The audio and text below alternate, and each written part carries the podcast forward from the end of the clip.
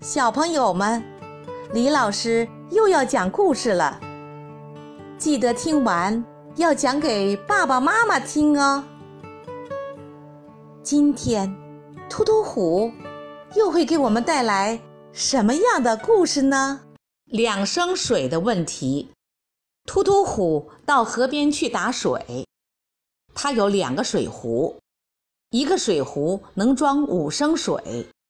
另一个能装六升水，但是突突虎要打两升水，在没有其他工具的情况下，突突虎要想什么办法才能得到两升水呢？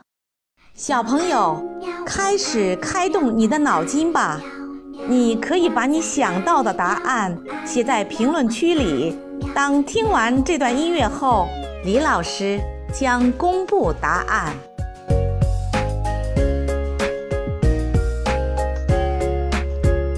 喜欢你的微笑和调皮的嘴角，那午后的阳光穿过你的发梢，想让全世界停在这一秒，跟着你把世界